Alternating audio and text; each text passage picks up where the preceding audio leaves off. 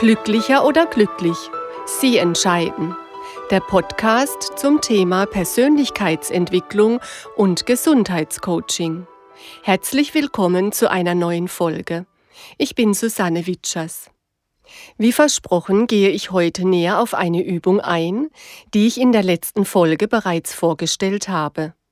Außerdem verrate ich Ihnen, was Sie tun können, wenn die Partnerin oder der Partner nicht bereit für eine Paartherapie ist. In der vergangenen Folge habe ich Ihnen kurz erklärt, wie eine Paartherapie in meiner Praxis ablaufen könnte, wenn beide beteiligten Parteien bereit sind, an der Beziehung zu arbeiten und freiwillig zur Therapie kommen. Was aber tun, wenn eine der beiden beteiligten Parteien keine Notwendigkeit für eine Therapie sieht?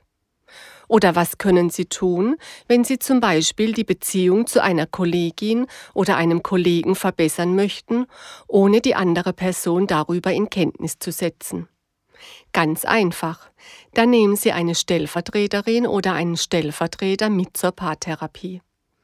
Diese Stellvertreterin oder dieser Stellvertreter kommt anstelle der realen Person mit zur Therapie und schlüpft in die Rolle der Person, mit der sie etwas zu klären haben.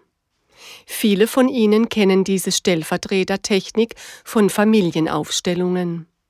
Entweder aus eigenen Erfahrungen oder vom Hörensagen. Auch hier werden fremde Personen, stellvertretend für die Menschen, mit denen sie etwas zu klären haben, von ihnen eingesetzt. Es ist immer wieder verblüffend, wie sich diese Menschen plötzlich verhalten und welche Äußerungen sie von sich geben.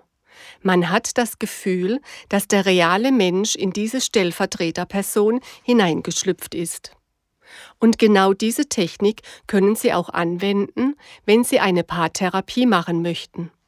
Sie können gerne eine Ihnen vertraute Person bitten, diese Aufgabe zu übernehmen.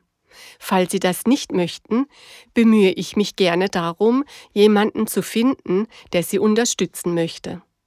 Sollten Sie aber weder den einen Vorschlag noch den anderen attraktiv finden, besteht immer noch die Möglichkeit, die Paarbeziehung aufzustellen.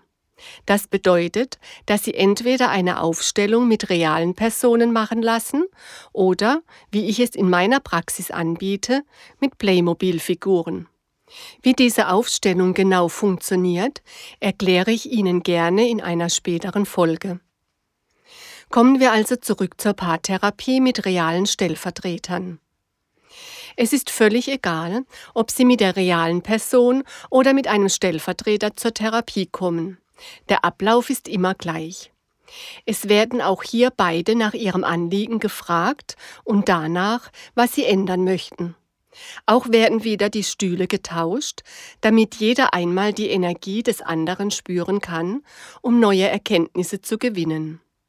Sie werden nach der Sitzung bemerken, dass sich die Beziehung zur betreffenden realen Person zu verbessern beginnt, weil Sie das System verändert haben. Wenn Sie weder Ihre Partnerin noch Ihren Partner dazu bewegen können, an der Beziehung zu arbeiten und auch keinen Stellvertreter hinzuziehen möchten, dann haben Sie die Möglichkeit, ganz alleine an der Beziehung zu arbeiten. Und das bedeutet, dass sie an sich selbst arbeiten, an ihren Wünschen und Zielen und sich darum kümmern, dass sie selbst glücklich und zufrieden sind. Und wie Sie bereits wissen, schaden Sie damit niemandem, ganz im Gegenteil. In dem Moment, in dem Sie beginnen, sich zu entwickeln, verändert sich auch automatisch das System, in dem Sie eingebunden sind. Es verändern sich also alle Beziehungen, auch ihre Beziehung zu sich selbst. So wie sie die Energie anderer Personen spüren und neue Erkenntnisse gewinnen können, indem sie die bereits erwähnte Stuhlübung machen, so können sie auch in sich selbst hineinspüren. Stellen Sie sich einmal vor, dass Sie zum Beispiel mit einem Kollegen nicht klarkommen. Es stört sie ungemein, dass er in ihren Augen sehr arrogant und überheblich wirkt und sie damit einschüchtert. Jetzt nehmen Sie bitte einen Stuhl zur Hand und wählen zwischen zwei Möglichkeiten. Die eine Möglichkeit wäre, sich vorzustellen, dass dieser Stuhl für das Thema Arroganz bzw. Überheblichkeit steht.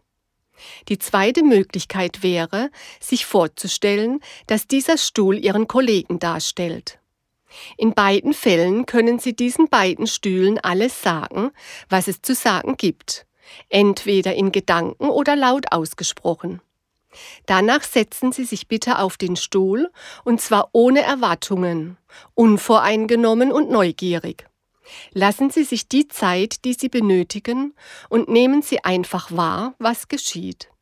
In den allermeisten Fällen hat man zunächst ein unangenehmes oder ungutes Gefühl, das jedoch mit der Zeit verschwindet und sich in etwas Positives verwandelt.